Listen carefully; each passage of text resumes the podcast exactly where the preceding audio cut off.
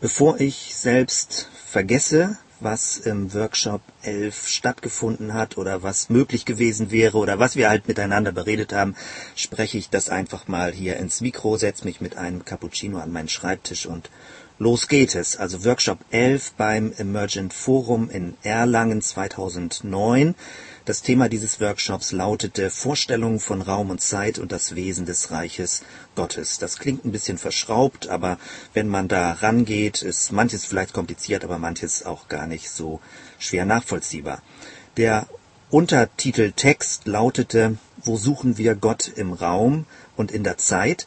Von kartesianischer Weltvermessung und todbringender Kronoszeit und wie unser modernes Vorverständnis unsere Wahrnehmung irrenführen kann von der zeitlichen Intensivierung des Raumes, der Durchdringung der Dimensionen und einem Reich Gottes, das im Dazwischen und inmitten in Erscheinung tritt. Kurzum, spielerische Gedanken zu ernsten Themen, die unser tägliches Sehen verändern können. Ja, das sollte miteinander bedacht werden und je nachdem, man kann natürlich den Workshop jetzt am Mikro nicht nachholen, das ganze Gespräch, die ganzen Diskussionen und das, was so ein bisschen interaktiver gelaufen war. Mir ging es darum, äh, die deutsche Sprache zu beobachten und äh, sowas wie Spracharchäologie zu machen, förmlich äh, sprachliche Grundlagenforschung, also woher kommen bestimmte Begrifflichkeiten und wie viel in unserer deutschen Sprache hängt mit Raumvorstellungen, mit Zeitvorstellungen zusammen. Und wenn man das Ganze genauer beobachtet, merkt man, dass die Sprache viel über das Weltbild verrät, wie wir uns im Raum verorten oder wie wir unsere Zeitvorstellungen haben. Und das Interessante ist nun, dass das Evangelium vom Reich Gottes natürlich auch irgendwie versprachlicht werden muss, aber es auch in einen gewissen Sprachkontext, wenn es dort hineinkommt, eine gewisse Gestalt be bekommt durch die Sprache. Und dadurch entstehen auch gewisse Verzerrungen und Verdrehungen. Wir haben es ja, wenn wir die deutsche Sprache verwenden, mit einem, einer längeren Sprachgeschichte zu tun. Die Bibel ist eigentlich hebräisch oder Jesus hat aramäisch gesprochen, dann wurde das Ganze ins Griechische übersetzt, dann hat es lateinische Übersetzung gegeben, dann sind die Germanen mit ihrer Sprache erreicht worden. Martin Luther hat das dann in das damals aktuelle Deutsch übersetzt und hat viele Wortschöpfungen gemacht. Und letztendlich haben wir dann den heutigen Text und vieles erscheint uns völlig selbstverständlich und normal. Aber bei diesen ganzen Übersetzungen sind natürlich auch Verzerrungen und Verdrehungen entstanden und es ist auch vieles verloren gegangen, weil die hebräische Sprache viel mehr Färbung, viel mehr Klangfärbung hat in der Art und Weise, wie es etwas ausdrücken kann. Deswegen, ich mache einfach so einen Rundgang und äh, bringe ein paar Anregungen selbst weiter darüber nachzudenken, wie unsere, unser Raumverständnis, unser Zeitverständnis Auswirkungen hat auf die Art und Weise, wie wir uns das Evangelium, aber das Reich Gottes oder einfach die, die biblische Botschaft äh, vorstellen. Wir hatten damit begonnen äh, und dass äh, ich ein paar Worte in den Raum gebracht habe, die irgendwie mit Raum und Zeit zu tun haben in der deutschen Sprache und die wir uns genauer angesehen haben. Ich greife jetzt mal ein paar raus und liste das auf, was wir so als zum Warmwerden mit Worten verwendet haben. Nehmen wir das Wort nachdenken, dann denkt man hinter etwas hinterher. Oder man hat das Nachsehen, das heißt, man hängt hinterher und kann nur etwas von hinten sehen. Oder etwas wird anwesend oder ist anwesend, dann tritt das Wesen eines Menschen an etwas anderen heran. Es tritt heran, es west heran zu jemand anderem hin und damit wird es gegenwärtig und präsent. Oder wir sprechen im Deutschen von Vorstellung. Das heißt, etwas wird vor uns hingestellt, auch wenn wir das nur mit unserer unser Bewusstsein, man, man mag ja schon kaum wieder Vorstellung sagen, also in unserer Fantasie oder was auch immer tun. Es ist der Prozess, dass wir vor uns etwas hinstellen, damit wir es anschauen können und damit uns zunächst einmal von etwas distanzieren, es aus uns heraus verlagern, um es dann ansehen zu können und es vor uns hinzustellen und dann entwickelt sich eine Vorstellung. Oder wir sehen etwas an und indem wir etwas ansehen, gewinnt etwas Ansehen. Das ist einmal als Verb und einmal als Substantiv. Indem etwas angesehen wird, bekommt es Ansehen. Im Alten Testament bei Hagar in den Vätergeschichten wird von Gott gesprochen als demjenigen, der Hagar ansieht, der Gott, der mich sieht. Und indem Gott mich sieht, bekomme ich Ansehen. Oder ein Wort, was zurzeit zu meinen absoluten Favoriten und Lieblingsworten gehört, ist der Begriff entäußern. Im Philippa 2 wird davon geschrieben, dass Jesus gekommen ist und sich entäußert hat. Und normalerweise denkt man, es würde so etwas bedeuten, dass er ins Außen getreten ist, aus sich herausgekommen ist. Gott äußert sich in Jesus und versprachlicht sich in der Person Jesu. Aber entäußern, äh, je nachdem, wie man diese Vorsilbe entdeutet, aber häufig ist der Begriff end genau das Gegenteil von dem, was danach kommt. Also entäußern wäre dann nicht äußern, sondern es würde das Äußern abschaffen. Dass man muss gar nicht mehr nach draußen treten, weil es kein Außen mehr gibt. Und das bedeutet, dass Innen und Außen aufgelöst wird und dass es keine Freund- und Feindstrukturen mehr gibt. Indem Jesus sein sich entäußert, sich entäußert, hat er in seiner Person und dort, wo er auf andere Menschen trifft, keine Freund- und Feindstrukturen mehr. Und durch diese Selbstentäußerung kann er Einheit stiften. Und damit ist man schon bei dem Begriff versöhnen, den, soweit ich weiß, Martin Luther ähm, erfunden hat. Und da steckt das Wort Sohn drin, dass etwas verbunden wird durch den Sohn. Dadurch wird etwas versöhnt. Oder wir sprechen von Weltanschauung. Äh, das heißt, wir schauen die Welt an. Und damit sind wir schon gleich im griechischen Bereich drin, weil darum soll es auch gehen, wie griechische Zeit- und Raumvorstellung im Gegensatz zu hebräischen Zeit- und Raumvorstellungen sind. Die Griechen haben die Welt an geschaut.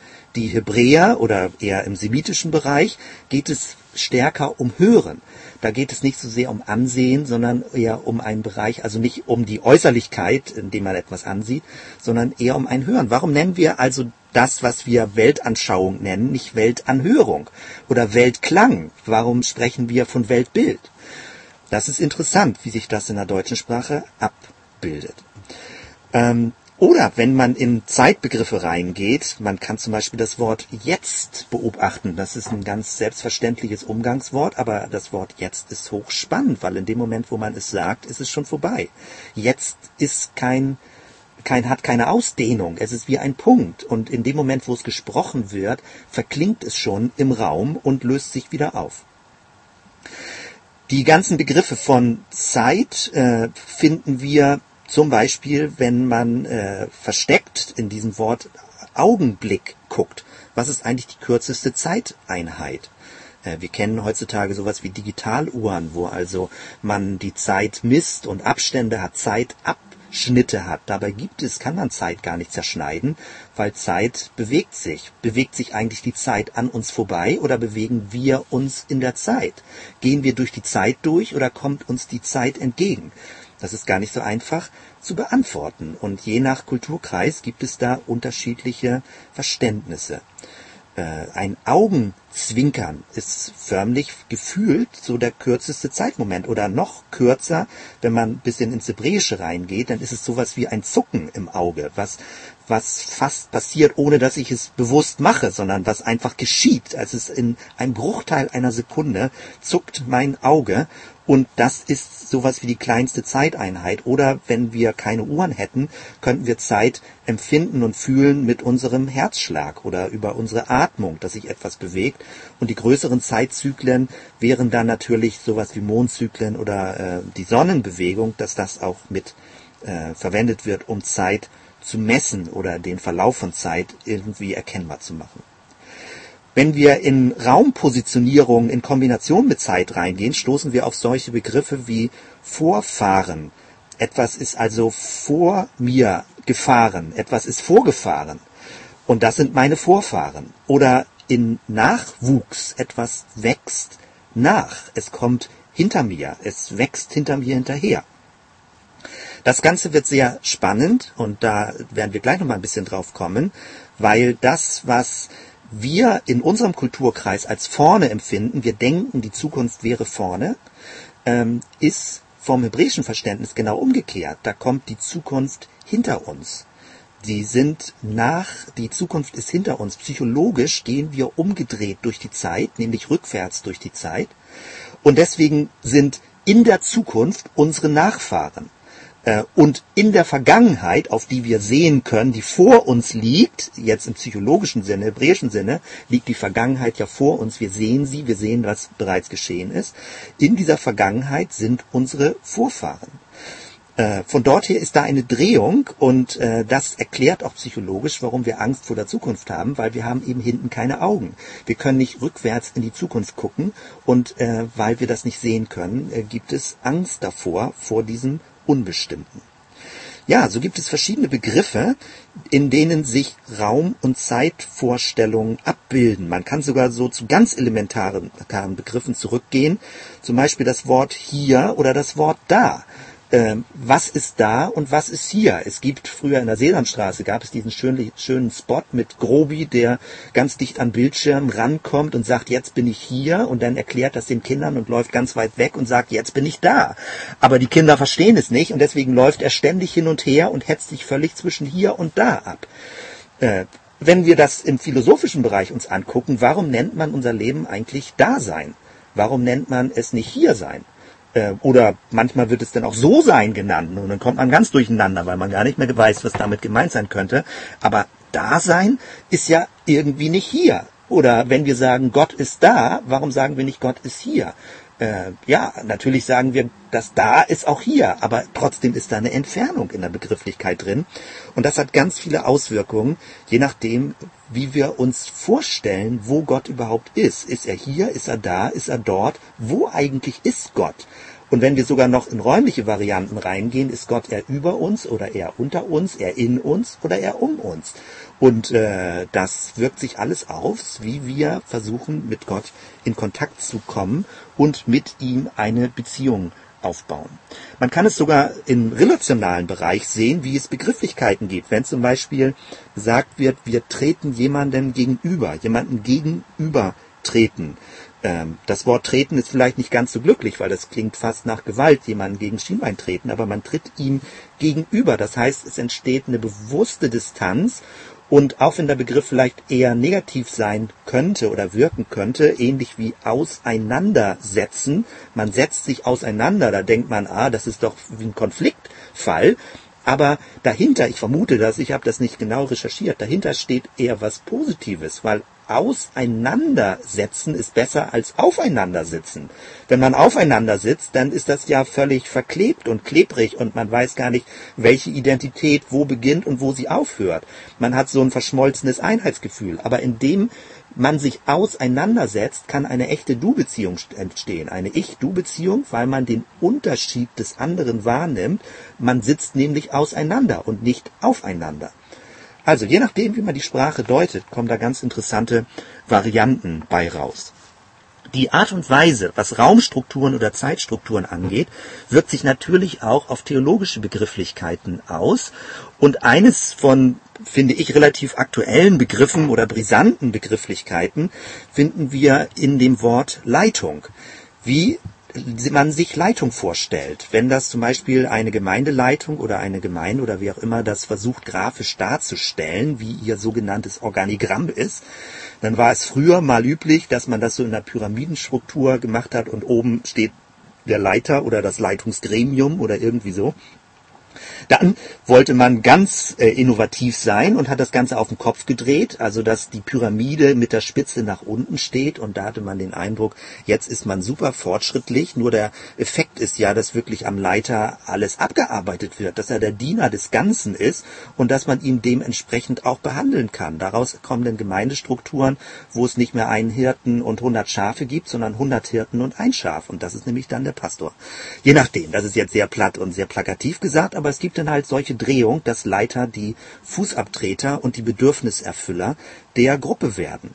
Dann ist man manchmal auch dahin gegangen, dass man das Dreieck eher mit der Spitze nach rechts dargestellt hat. Also der Leiter oder die Leiter oder das Leitungsgremium geht voran. Es entwickelt sich förmlich auf einem Weg und geht nach vorne.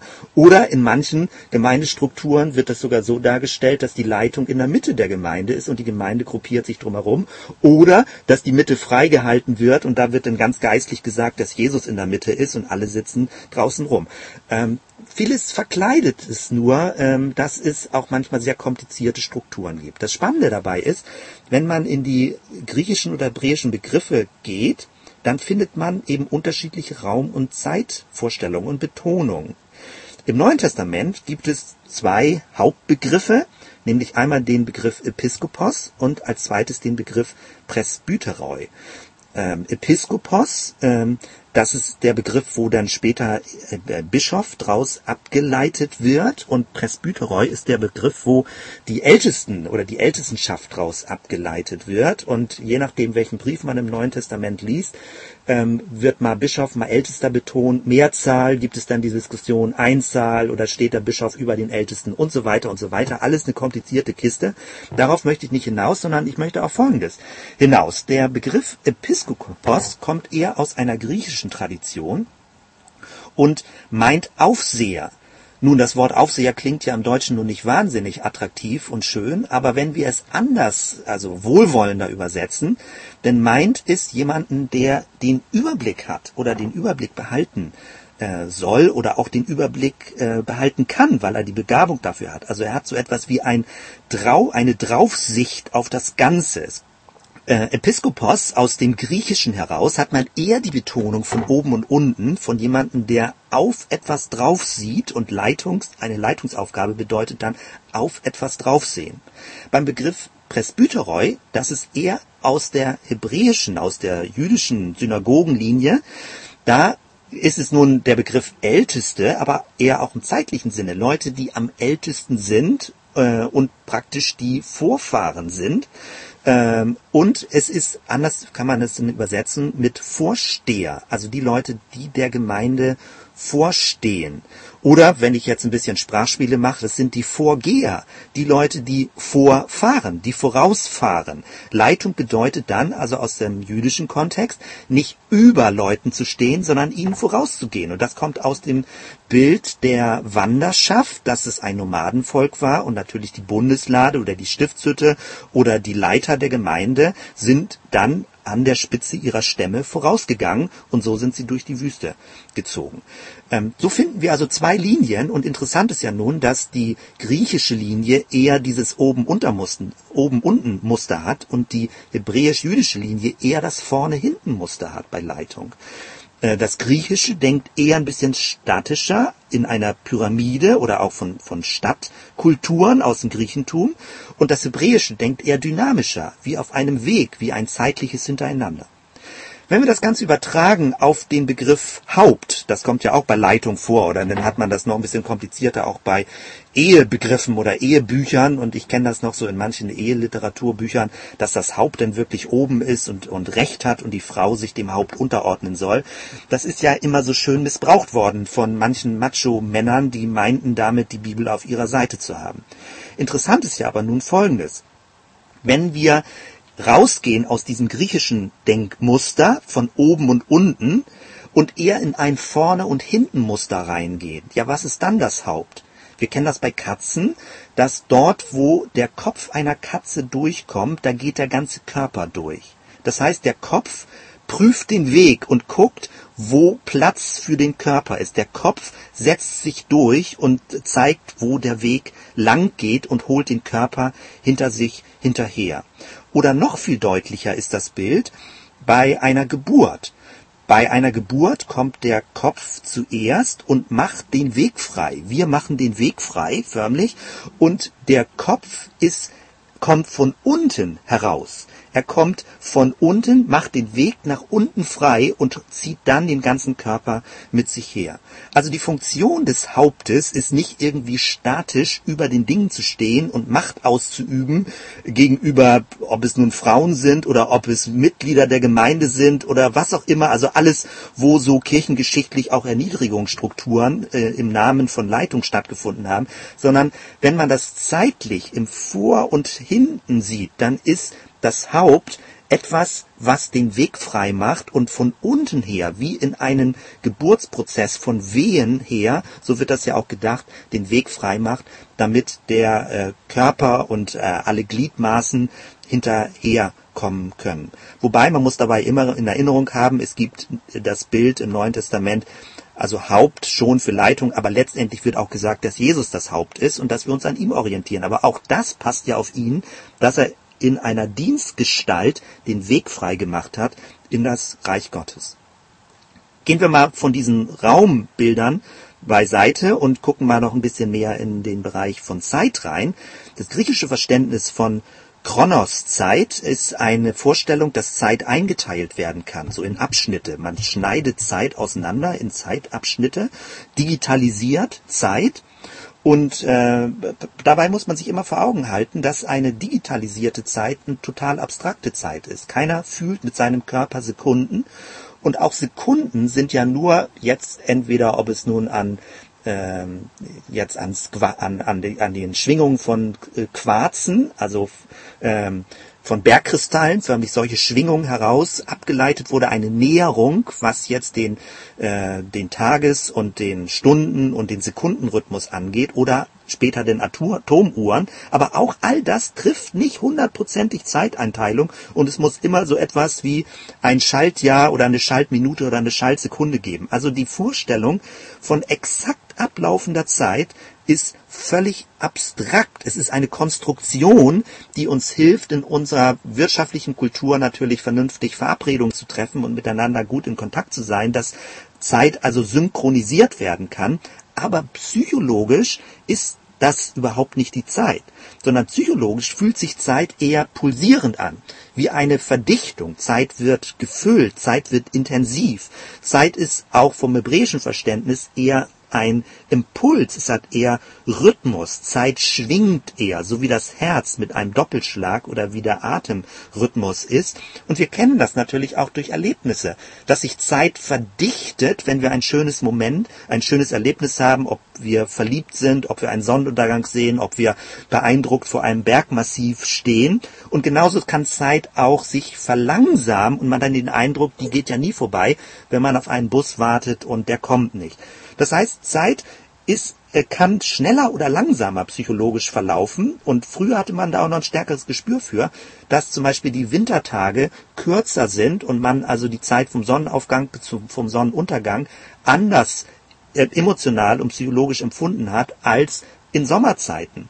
Und heutzutage sind wir einfach sehr knallhart äh, digitalisiert und das geht an vielen Stellen auch gegen unseren inneren Rhythmus. Das hebräische Verständnis ist dicht dran an diesem psychologischen Zeitrhythmus. Wovon ich schon gesprochen habe, ist, dass das Hebräische die Begriffe vor und nach umdreht, was die Zeit angeht. Also äh, wenn es nach vorne sieht, sieht das Hebräische die Vergangenheit. Es sieht die Vorfahren und wenn es nach hinten denkt oder empfindet, dann sieht es die Zukunft. Und man kann sich das eben so wie ein rückwärts durch die Zeit durchgehen. Und das ist viel nachvollziehbarer.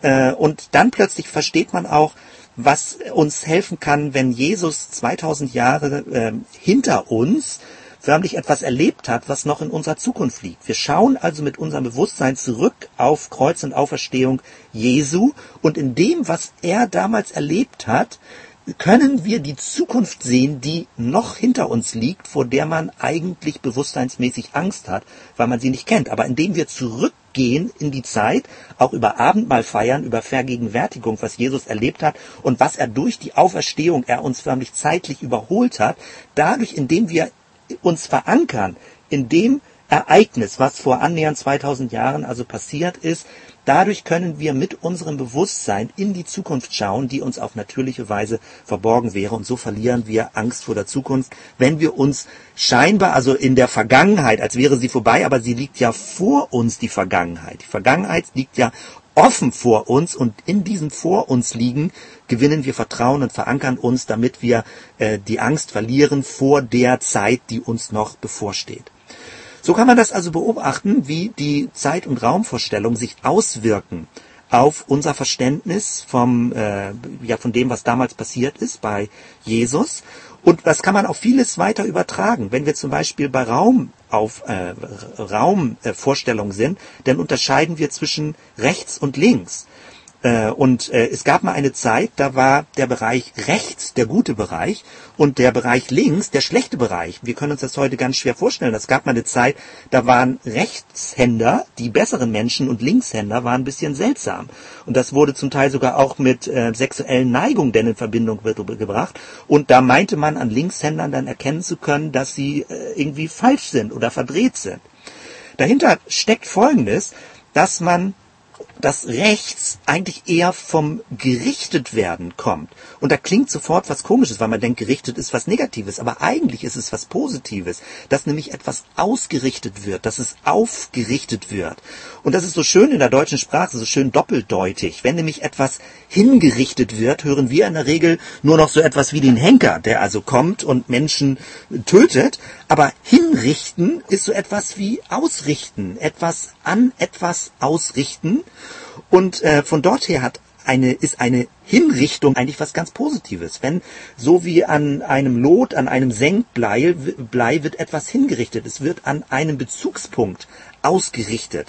Und in diesem Sinne hat das Gericht Gottes, und da sind wir beim Begriff rechts und gerecht und rechter Weg, das Gericht Gottes hat ein etwas Schöpferisches, weil es richtet die verzerrten Momente in unserem Leben oder in dieser Welt so hin, dass sie ausgerichtet werden in einem ursprünglichen Sinne und geheilt werden zu einem endgültigen Shalom, zu einer Wohlordnung in dieser Schöpfung. Von dort her ist die deutsche Geschichte, Sprachgeschichte extrem spannend und extrem gut, das vor Augen zu haben, wie in den verschiedenen Begrifflichkeiten etwas zu finden ist. Ich steige noch mal ein bisschen tiefer ein und wir gucken uns mal unterschiedliche Vorstellungen an von Raum und Zeit, jetzt Hebräisch und Griechisch. Das ist jetzt sehr plakativ und sehr verkürzt und das darf man auch jetzt nicht so alles äh, super wortwörtlich nehmen, aber nur mal so als Orientierung. Vom Griechischen her, wie unsere Kultur, Griechisch oder Römisch, auch unser Rechtsverständnis eher römisch geprägt, dass wir eine, eine festlegende, eine festsetzende, eine, eine neutrale Gerechtigkeit vor Augen haben. Ähm, das ist etwas völlig anderes. Der biblische Gott hat eine parteiische Gerechtigkeit. Also er engagiert sich dafür, dass den Barmherzigkeit, also dass den Armen oder den Benachteiligten Barmherzigkeit widerfährt. Aber das Griechische und das Römische hat eher etwas Analytisches, eher etwas Distanziertes. Und da kann es auch nicht verwundern, dass eine höhere Betonung auf das Auge als Wahrnehmungsorgan gelegt wird. Ich bin da eben schon auf Begriffe eingegangen. Man hat, man spricht eher von einem Weltbild oder von einer Vorstellung. Also man hat etwas vor sich, was man anschaut. Das ist so etwas wie eine zugreifende Wahrnehmung aus der Distanz und indem man sich Konstrukte macht, indem man Systeme abbildet, indem man Vorstellungen entwickelt, bemächtigt man sich der Umgebung. Also indem man mit, seinen, mit seinem Gehirn oder mit seiner Vorstellungs-, mit seiner Fantasiekraft sich äh, ja, Systeme, Konstruktionen macht, aus seiner Umwelt Modelle förmlich erzeugt. Das ist eine Form von Weltbemächtigung, die durch unser Bewusstsein stattfindet. Äh, es ist eine bemächtigende Wahrnehmung. Und meine Sicht wird damit dann zu einer Weltanschauung. Wenn wir eher ins Semitische, ins Semitische oder ins Hebräische gehen, dann ist da nicht so sehr stark eine Betonung des Auges. Natürlich hatten die Leute auch Augen und konnten sehen und, und äh, natürlich, aber wir finden ganz wenig Beschreibungen des Äußeren, auch in der Bibel, oder nicht so besonders vielleicht kunstvoll ästhetische Beschreibungen. Äh, die Griechen haben ja mit Skulpturen gearbeitet und Ornamenten und Verzierungen. Im Hebräischen ist eher eine Betonung auf das Ohr. Die Welt wird eher als etwas Hörendes verstanden, eine empfangende Wahrnehmung, eine vertraute Nähe. Es wird, dann verstehen wir, warum es eher um Horchen geht. Äh, Im Deutschen hat ja der Begriff Gehorsam etwas Negatives, etwas Schlechtes bekommen, aber wenn wir den Begriff richtig zurückverfolgen, dann hat es ja, dann ist Horchen etwas, was zu Gehorchen führt. Also ich habe erst gehorcht und dann habe ich gehorcht, indem ich hingehorcht habe, kann ich anfangen zu handeln. Äh, oder wenn in der Bibel betont wird, dass Gott uns bei unserem Namen ruft und uns seinem Namen gibt, dass er uns also hin zu sich ruft, dass er den Jüngern äh, das Ohr öffnet, dass sie hören können, wie ein rechter Jünger hören kann. All das sind Betonungen. Wenn Jesus Wert legt auf Hören und Tun, dann spricht er über also ein, über eine bildliche Sprache äh, Menschen an. Natürlich äh, hat das auch Bildvorstellung und Raumvorstellung, aber er macht es über Sprache, über das Hören und nicht über äh, bildhafte Malereien sondern er spricht mit Menschen und malt Bilder in ihr Inneres über das Zuhören. Die Griechen betonen eher den Raum. Die Zeit wird verräumlicht, es gibt Zeiträume und man sucht nach einem völligen Jetzt. Deswegen ist da auch so eine hohe Betonung der Geometrie, jetzt Pythagoras, Ras oder was auch immer, dass man einen reinen Raum gesucht hat, wo es keine Zeit mehr gibt, wo praktisch alles stillsteht und wo es reine Formen nur noch gibt, äh, weil alles Zeitliche, alles was sich bewegt, alles was fließt, ist ein Zeichen von Vergänglichkeit. Und die Griechen waren da sehr skeptisch oder misstrauisch. Sie haben in dieser Vergänglichkeit natürlich nicht die Ewigkeit Ewigkeit erkannt, sondern für sie hatte die Ewigkeit die Vorstellung, dass es ein reiner Raum ist, dass es unbewegt ist. Und von dort her kommt auch das Gottesbild, dass Gott eben völlig unbeweglich ist, weil er keine Zeit in seinem Wesen drin hat. Ähm, und wir suchen dann, weil es um Räume geht, Gott in Parallelräumen und man erwartet, dass Gott erscheint, dass er herauskommt aus einem anderen Raum aus dem Jenseits förmlich, um in dem Diesseits in Erscheinung zu treten. Da stecken überall versteckte Raumvorstellungen hinter, welche Räume es wo gibt, in welchen Räumen Gott sich aufhält und in welchen Räumen wir wohnen. Und Gott kommt dann in unseren Raum herein und offenbart sich. Beim Hebräischen ist weniger so eine Betonung auf den Raum, sondern vielmehr eine Betonung auf der Zeit. Der Raum wird verzeitlicht und das erinnert schon wieder an Relativitätstheorie, dass es da nicht um Zeitraum geht, sondern um Raumzeit. Äh, die Zeit kommt in den Raum hinein und dynamisiert den Raum. Dadurch kommt der Raum in Bewegung und das ganze Volk Gottes förmlich, und das hat ganz weitreichende Konsequenzen für das Gemeindebild später, das Volk Gottes ist in Bewegung, weil der Raum, der Beziehungsraum, später auch der Raum der Gemeinde, der Beziehungsraum der Gemeinde dynamisiert wird und von Gott gerufen wird und in Bewegung gerufen wird. Es geht also vielmehr um Wege, um Verheißung, um Geburtswehen.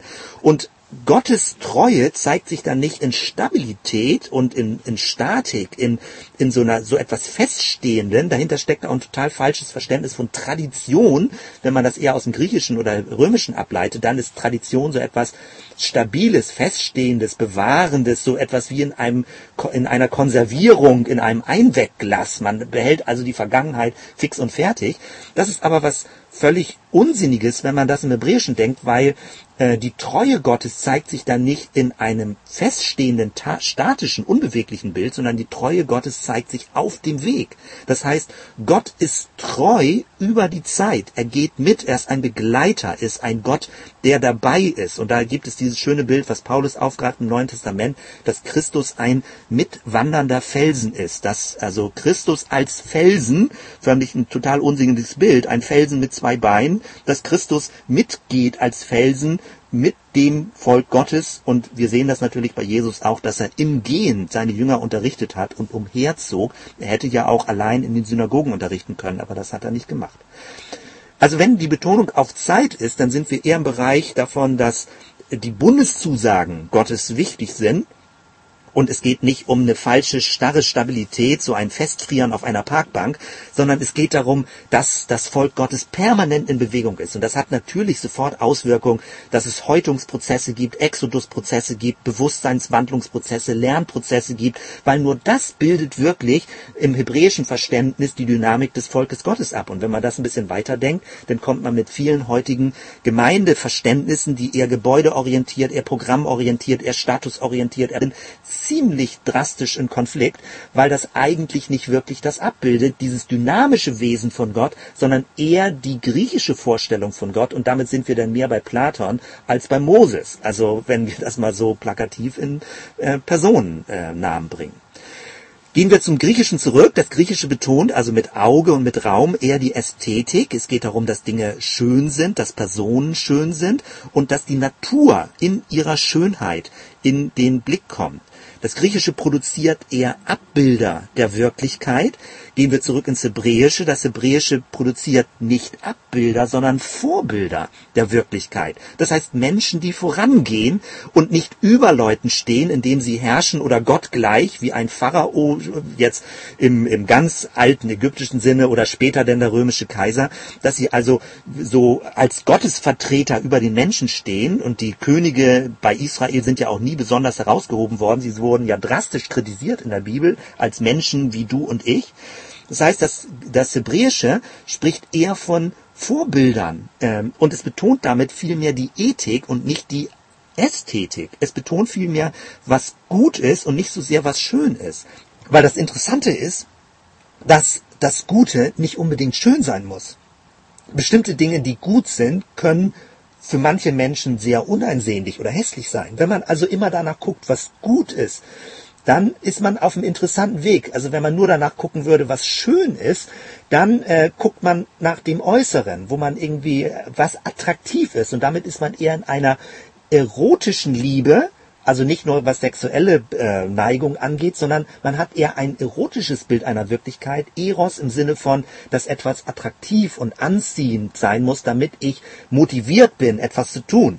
Das Hebräische schaut weniger darauf, dass wir eine, eine erotisch-ästhetische Sicht der Wirklichkeit haben, sondern betont eher, dass es um Gutes geht, um Vorbilder, um Weisungen, die man geht und um Horchen und Gehorchen und darum Schritte zu gehen auf einem Weg. Da steckt ein völlig anderes Wirklichkeitsverständnis hinter.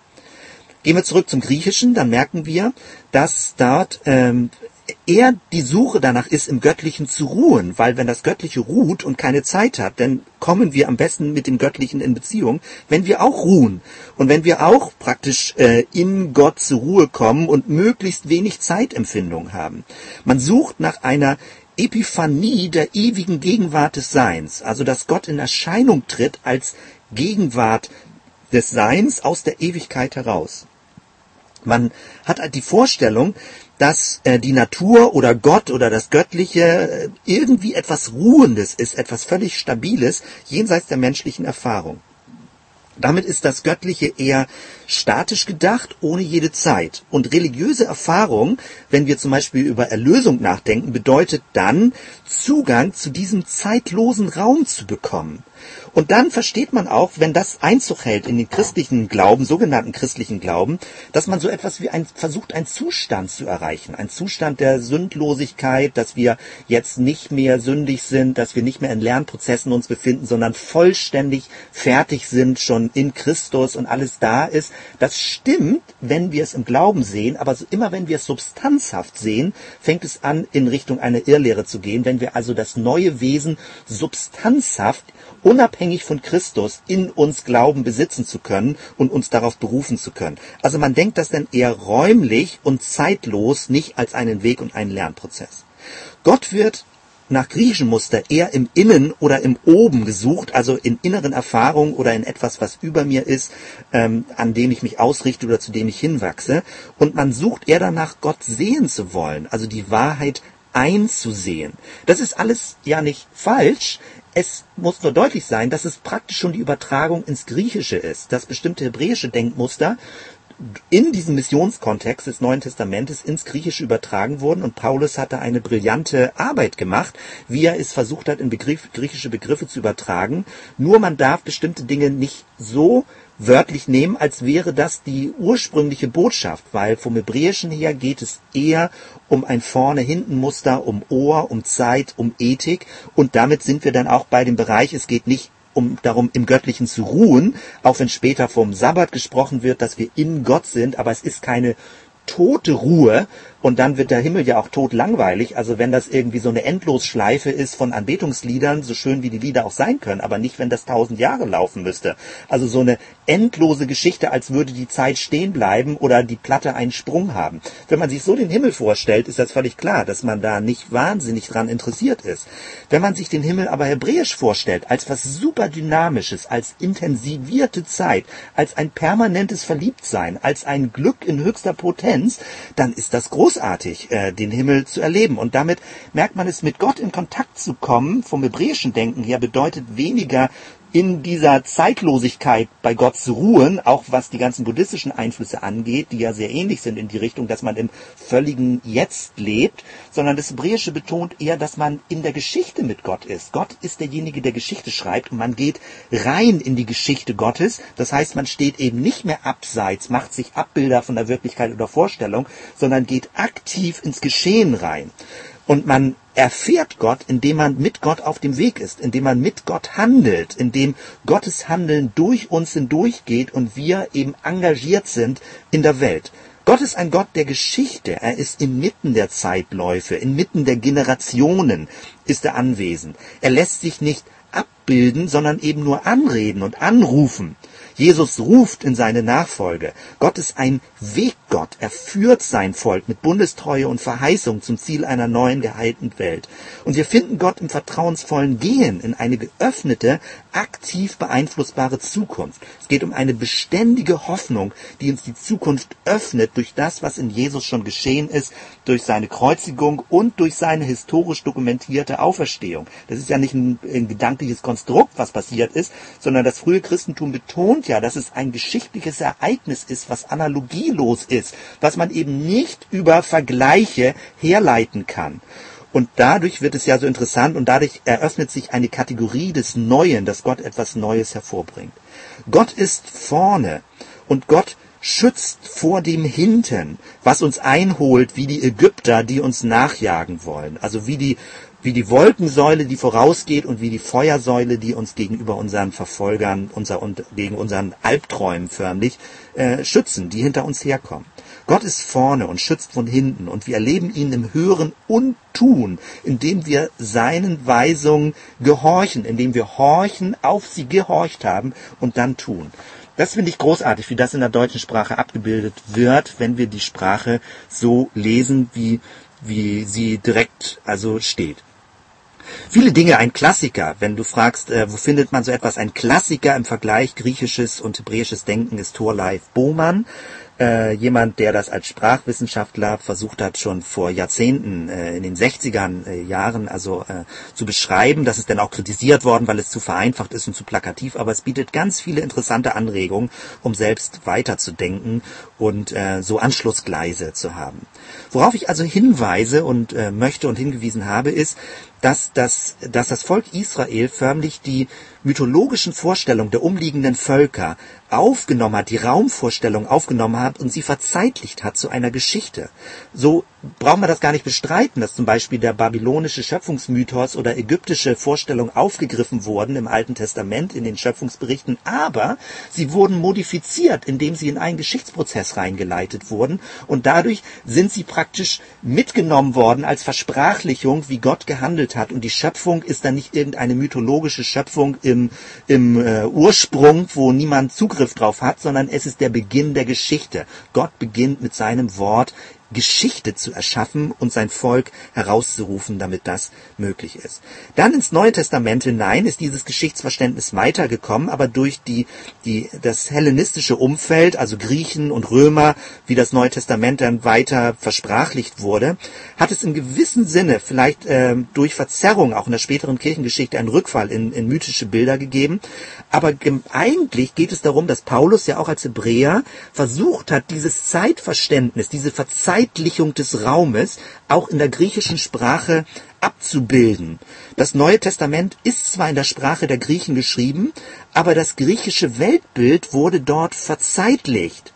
Das Evangelium darf deswegen nicht in allem absolut so, so sklavisch, zwanghaft wörtlich gelesen werden, sondern man muss hinter den griechischen Formulierungen auch die hebräische, die hebräischen Formulierungen versuchen zu erspüren und äh, zu merken, wie Paulus oder die anderen Apostel ähm, das Hebräische dann umgewandelt haben in griechische Formulierung, aber die Modifikation der griechischen Raumvorstellung sind die eigentliche Botschaft. Also die Abweichung von der griechischen Raumvorstellung ist die Botschaft, äh, förmlich, wenn man bei Analysis in Mathematik ist, ist es die zweite Ableitung. Das heißt, die Veränderung in der Sprache ist die eigentliche Botschaft.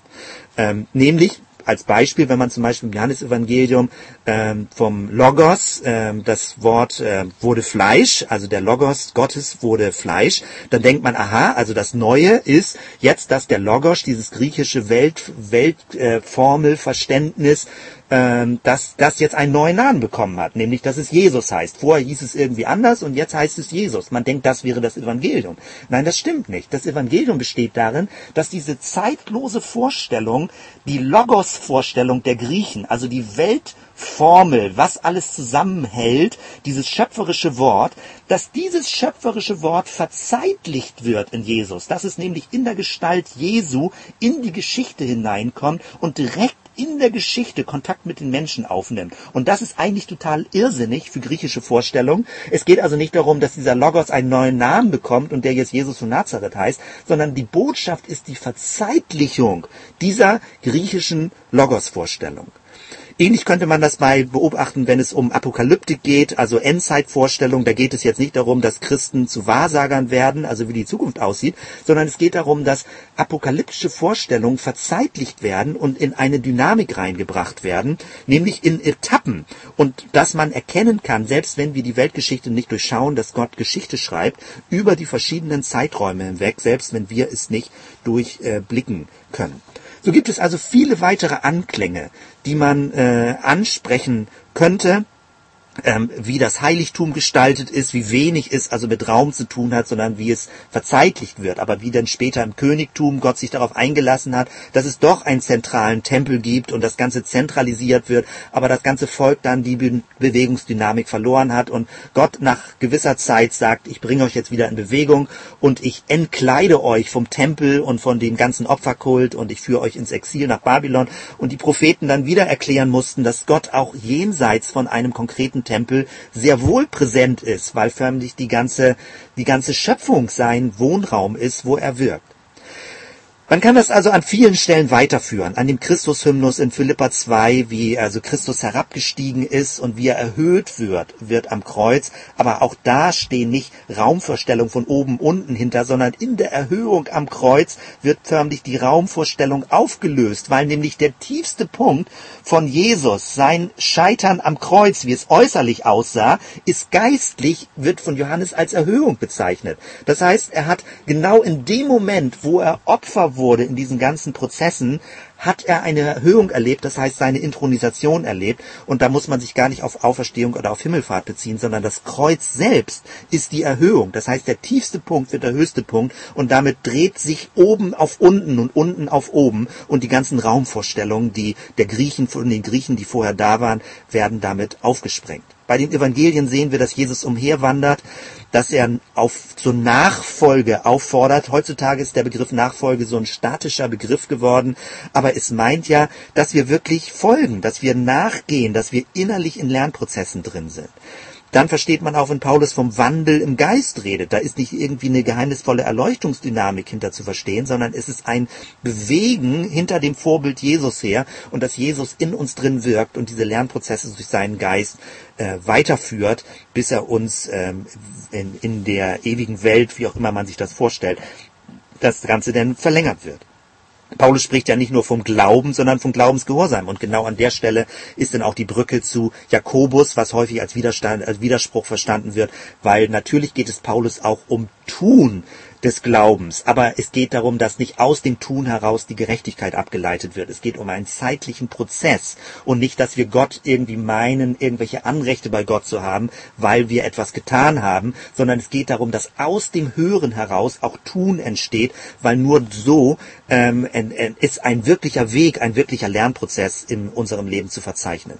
All das, was ich eben erläutert habe, könnte man auf alle möglichen dogmatischen Felder anwenden, wie man sich Gott vorstellt, ob man eher griechisch das unbewegt sich denkt oder ob es eher hebräisch ein leidenschaftliches Brennen ist. Martin Luther ist da ja sehr hebräisch gewesen, wenn er Gott als ein, ein, ein Ofen beschreibt, der förmlich glüht vor Liebe. Da ist gar nicht so ein personales Verständnis hinter, sondern Martin Luther suchte nach Bildern, wie man diese Dynamik, wie Gott als eine permanente Quelle, aus der es heraussprudelt, beschreibt. Und da ist, das ist wirklich weit entfernt von dem griechischen unbewegten Sein. Oder wie sich Gott offenbart, ob es eher griechisch ist, so eine ruhige, statische Erleuchtung, auf die man wartet, oder ob es eher hebräisch ist, dass man auf dem Weg in der Handlung, im Geschehen Gott erlebt. Und man versteht das dann auch, warum die, das jüdische Volk so eine hohe Betonung auf Handarbeit gelegt hat, dass es nämlich nicht allein um Denken geht, sondern darum, dass es, dass die Handlung in unsere Hände hineinkommt, dass wirklich gehandelt wird in unseren Händen. Und dass etwas geschieht und gestaltet wird, dass die Welt gestaltet wird, konkret durch unseren Körper.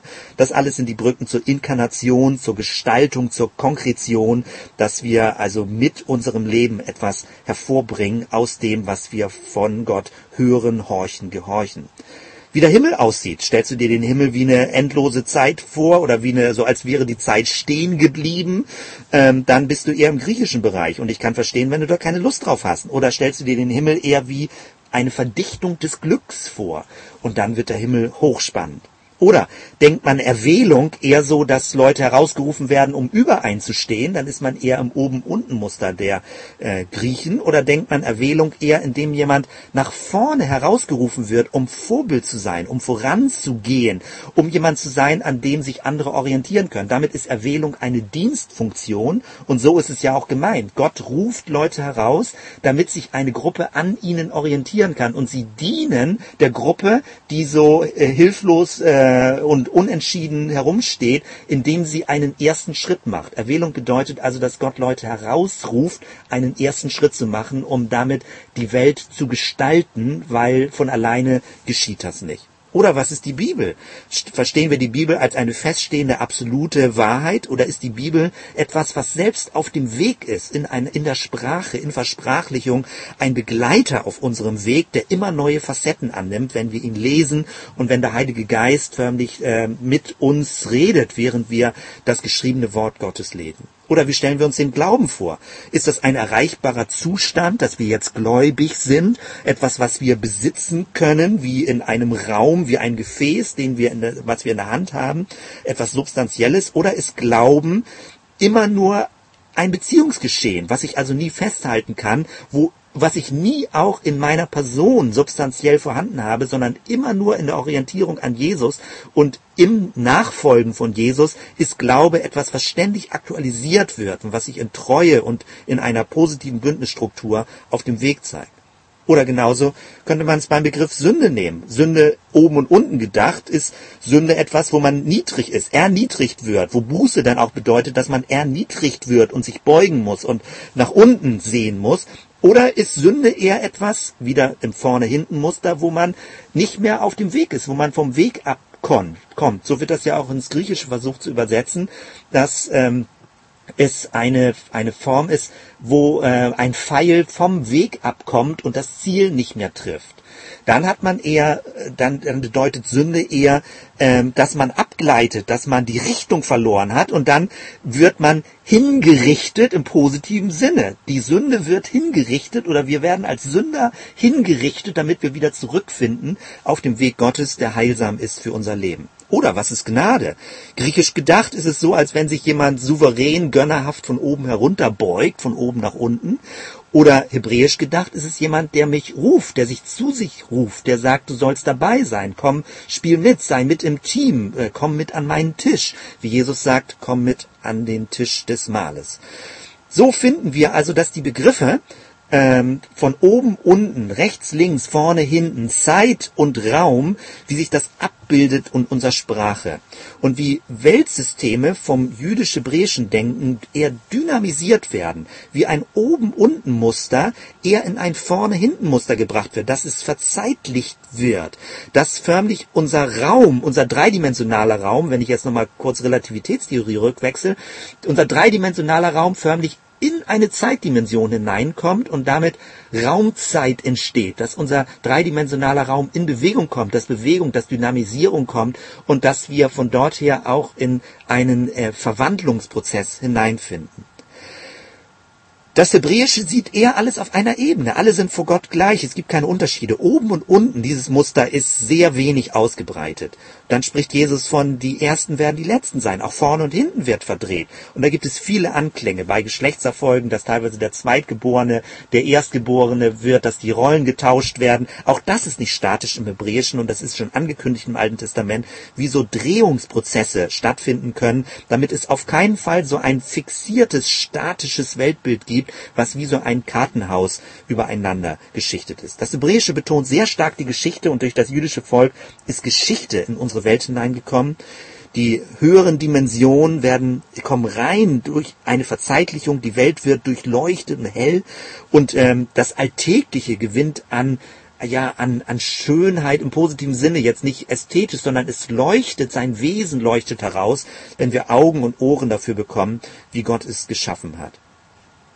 All das lässt sich natürlich verlängern und übertragen auf das Reich Gottes, wenn Jesus sagt in Lukas 17, 20, Vers 21, als er, Jesus aber von dem Reich von den Pharisäern gefragt wurde, wann kommt das Reich Gottes, antwortete er ihnen, das Reich Gottes kommt nicht so, dass man es beobachten kann. Man wird es auch nicht sagen, hier, siehe, hier ist es oder da ist es, denn siehe, das Reich Gottes ist mitten unter euch. Das ist doch spannend. Jesus sagt, es ist, er antwortet nicht auf das Wann, also dass man das Reich Gottes zeitlich fixieren kann und auch nicht auf das Wo, dass man das Reich Gottes räumlich äh, ähm, fixieren kann. Und förmlich beides, der Raum und die Zeit, werden nochmal wieder gesprengt und et etwas Höheres überführt. Es wird eine, es gibt eine noch andere Dimensionalität, die nicht räumlich so simpel dreidimensional lokalisierbar ist und auch nicht zeitlich so fixierbar ist. Ähm, ja, das sind verschiedene Sachen, die ich in einem früheren Podcast äh, erläutert habe beim Emerging Nord Camp, was schon mal veröffentlicht wurde und das möchte ich jetzt hier auch nicht wiederholen. Da geht es um die Frage, dass das Reich Gottes ein Immitten und Dazwischen ist und dass wir es als als geheiltes, geheiltes Strukturmuster erkennen können, ohne dass es so eine eigene Substanz hat, die, äh, äh, ja, die man besitzen könnte. Das möchte ich hier nicht weiter erklären, sondern verweise nur auf die anderen Sachen. Ja, was mir wichtig war und so in dieser Form, dass ich den Workshop nochmal versucht habe zu beschreiben und bestimmte Dinge aufzugreifen, ist das Spannende, also wie das hebräische Raum- und Zeitvorstellung hat, wie das Ganze dann äh, in einen Missionskontext ins Neue Testament kommt, in die griechische, in die römische Welt. Wir aber aufpassen müssen, dass wir nicht das griechische oder römische Weltbild oder auch das germanische Weltbild äh, übernehmen als das Evangelium, weil wir müssen immer sehen, wo das Evangelium in diese Weltbilder hineingekommen ist und sie auch verändert hat modifiziert hat, sprachlich auch modifiziert hat und von dort her leuchtet dann das Evangelium in einer ganz anderen Weise. An dieser Stelle für den, der noch mehr hören möchte und mehr äh, äh da einfach mehr Gedankenanregung haben möchte, aktuell läuft auf der Website äh, Zellgemeinde-bremen.de eine Predigtreihe, das Spezifische des christlichen Glaubens.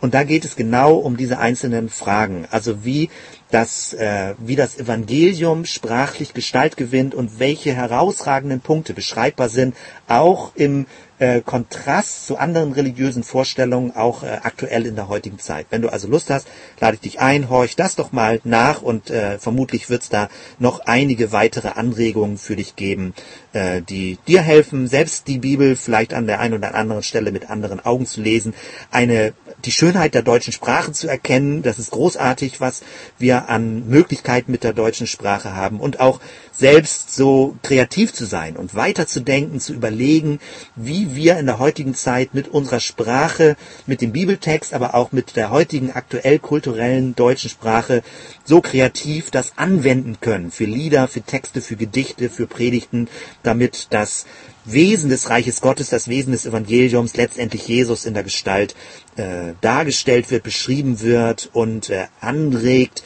dass Leute sich mehr damit auseinandersetzen. Ja, bis hierhin erstmal vielen Dank fürs Zuhören und äh, stopp. Bis dann. Tschüss.